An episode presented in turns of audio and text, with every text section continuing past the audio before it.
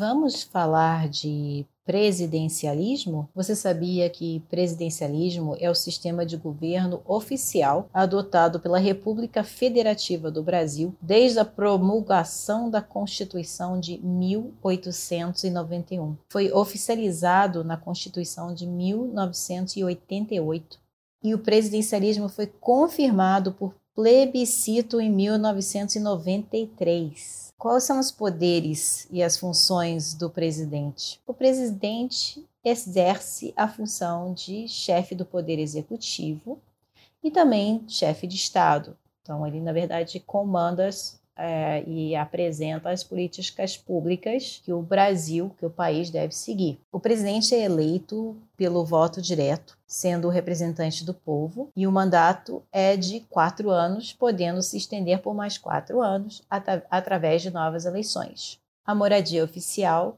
do presidente é o Palácio da Alvorada, em Brasília. O executivo é eleito e não é responsável pelo legislativo e não pode, em circunstâncias normais, dissolver o parlamento. Portanto, o presidente não tem como dar golpe.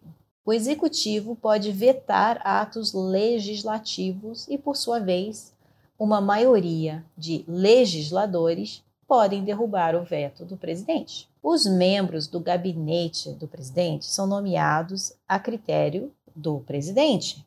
E os ministros ou chefes de departamentos executivos não são membros do legislativo, eles não são eleitos, eles são nomeados pelo presidente. Um presidente geralmente pode direcionar membros do gabinete, os militares ou qualquer funcionário ou empregado do executivo, mas não pode dirigir ou destituir juízes. O presidente pode muitas vezes perdoar ou comutar penas de criminosos condenados. O tal presidencialismo de coalizão é, refere-se a acordo entre partidos.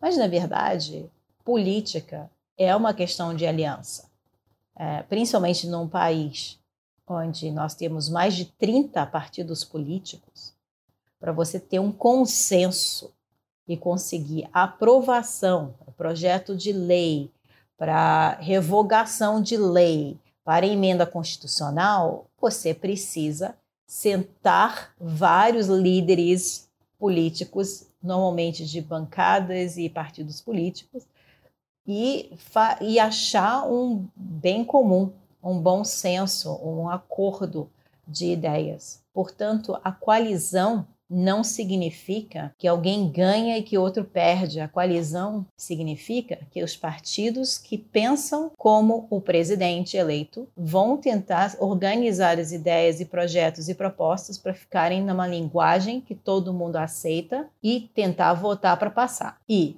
os partidos que não pensam como o presidente, que são chamados de oposição, também vão se reunir e tentar pensar numa estratégia para convencer o presidente e os seus aliados de, de outras linguagens, de outras ideias, e na hora da votação, onde está todo mundo em plenário, tentar chegar a um equilíbrio.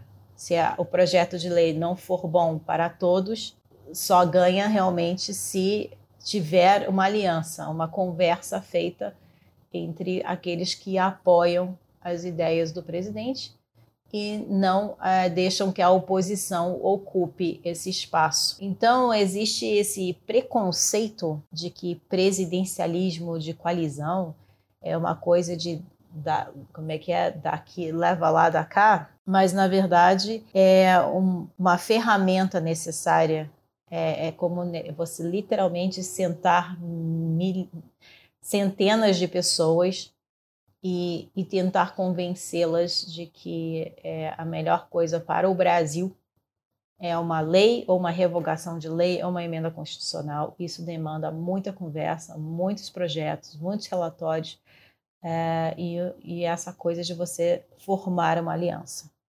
Mas é lógico que aqueles partidos que pensam como o presidente estão ali procurando cargos para onde eles possam ajudar a fiscalizar as leis, é, regulamentar também normas que são existentes ou que vão entrar é, para conduzir a economia no Brasil. Então, aí sim, existe sempre uma, uma tentativa daqueles partidos mais aliados ao pensamento do presidente eleito é, para ter um ministério, para ter uma secretaria, para ter uma agência reguladora, que assim facilita, obviamente, o andamento e a fiscalização das políticas públicas daquele governo. Não existe, portanto, uma causalidade na formação de coalizões e aumento da corrupção por conta disso. As coalizões podem ser feitas de maneira republicana, que é nessa, nesses encontros de debates, de discursos,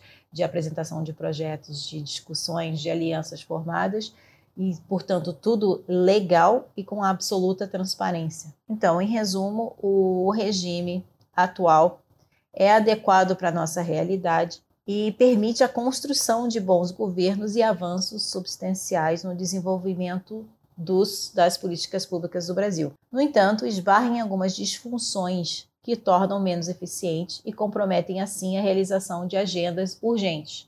Quais são esses, essas barreiras? É a quantidade de partido político, é a quantidade de deputados federais, é a quantidade de senadores, é a quantidade de deputados estaduais, é a quantidade de vereadores. Essa máquina é, de, de eleger políticos é um problema, porque tem um gasto não só de, de tentar uniões e alianças, gasto de tempo, reuniões que não acabam, porque você tem que juntar a agenda de todas essas pessoas e o custo para a nossa sociedade é imenso, porque nós pagamos o salário de 500 e muitos deputados federais, de 83 senadores, do presidente, dos seus ministros, e isso tudo consome recurso que poderia estar sendo aplicado pelo setor privado em agendas eficientes e soluções óbvias, é, inovadoras e, e fáceis de resolver.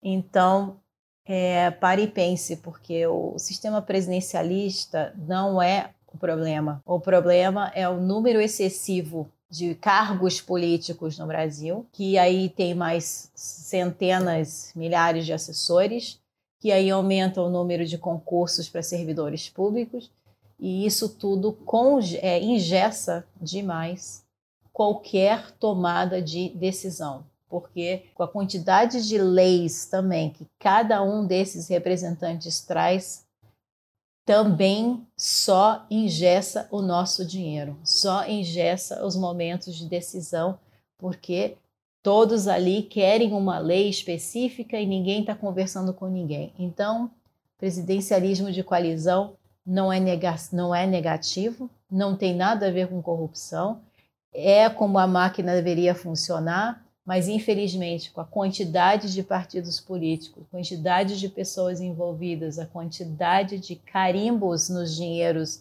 públicos, a gente está nessa nesse momento querendo culpar alguém, mas na verdade é o sistema que está quebrado. Então vale repensar se o presidencialismo é o melhor sistema para o Brasil ou se o parlamentarismo seria mais eficiente.